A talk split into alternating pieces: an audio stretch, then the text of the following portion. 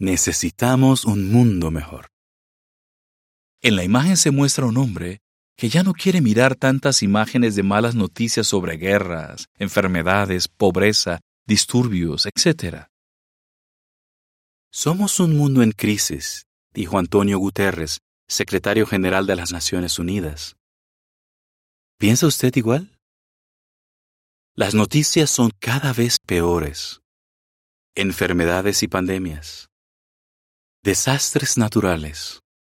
Pobreza y hambre contaminación y calentamiento global, delincuencia, violencia y corrupción, guerras. Necesitamos un mundo mejor con estas características. Salud perfecta. Clima en perfecto equilibrio. Alimento para todos. Un entorno limpio. Justicia para todos paz mundial. Pero, ¿a qué nos referimos con un mundo mejor? ¿Qué le pasará al mundo en el que vivimos? ¿Qué podemos hacer para vivir en un mundo mejor? Cuando lea esta revista, conocerá las respuestas que da la Biblia a estas y otras preguntas y le darán esperanza. Fin del artículo.